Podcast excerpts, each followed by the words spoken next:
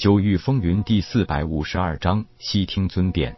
紫月凌风是皇室宗亲，乃大祭司紫月童的亲孙子。虽然自身并无官职，但有一个大祭司的爷爷，尊崇的身份，在紫月帝国也没人不给三分薄面了。东方通达是镇国侯东方卫明的侄子，西门恒则是大执法西门弘毅的儿子。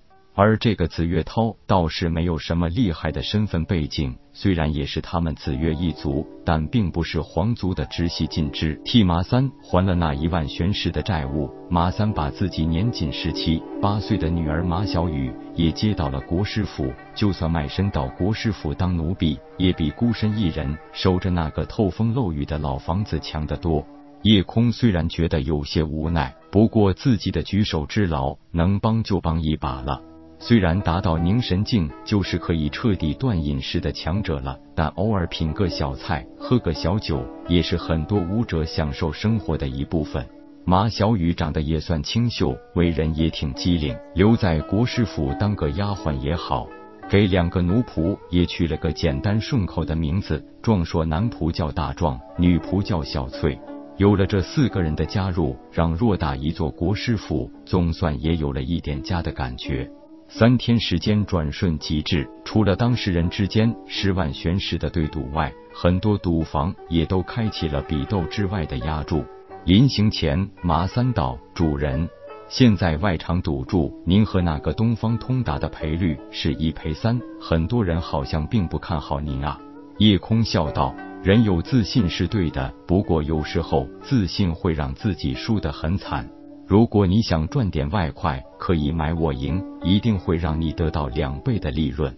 马三连忙道：“主人如果认定自己一定会赢，那自己也可以下注啊。”点点头，叶空道：“这个主意不错，不过我是不能直接抛头露面的，这件事就交给你去办吧。”说着，随手丢给马三一枚纳虚戒。里边正好有十万多枚玄石，并吩咐道：“这里十万多，你就用十万玄石买我赢 下的，算是赏你的，你可以自由支配。”麻三接过那虚戒，躬身道：“多谢主人赏赐。”来到了帝国武斗台，此时早已是人山人海，西门恒也已经立身斗台之上，一股意气风发的态势，难以掩饰的盛气凌人。不过也只是博得了夜空的莞尔一笑而已。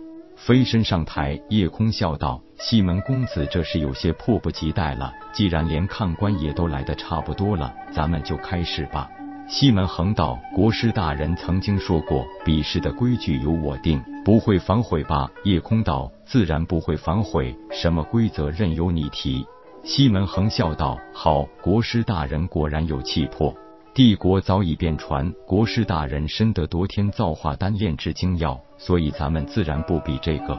既然是国师，那对于五大神丹的炼制，必然是都有独到之处。咱们这一次就比试炼制爆发丹如何？悉听尊便。众所周知，爆发丹是所有丹药中炼制最慢的，就算是大罗宗首席长老洛英，快也需要三天时间。咱们今天就比一比，谁炼制此丹可以更快。一听西门恒提出了这个比试项目，叶空心里也就有了猜测。爆发丹因为就是采用各种灵药之间的互相促进和激发作用，从而起到让服用者瞬间增强修为实力的效果。而这些灵药本身既然处于互相有激进的作用，也就需要在炼制过程中格外小心谨慎，稍微一个不留神就会失败。甚至还有炸炉的危险，所以炼制的时间也就十分漫长。西门恒明知道自己有成功炼制夺天造化丹的能力，还敢挑战自己，那就说明他在爆发丹的炼制上必然有过人之处。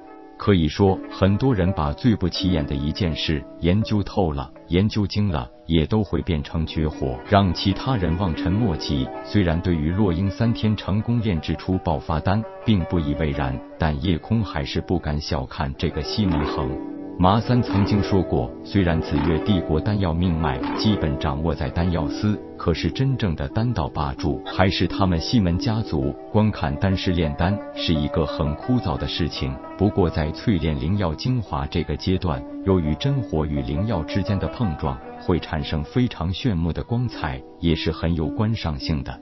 身为国师，在这一方面更是没有让大家失望。他直接把很多炼制爆发丹的顺序改变了，让淬炼过程更加绚丽夺目，引来围观者的不断喝彩。西门恒冷冷一笑，露出了一个非常不屑的表情。其实，在整个紫月帝国，他西门家族生产爆发丹已经不是秘密。毕竟，大罗天五大势力之间还是时常会有战争冲突的，关键时刻提升军队的战斗力，爆发丹是一个最好的选择。多年的研究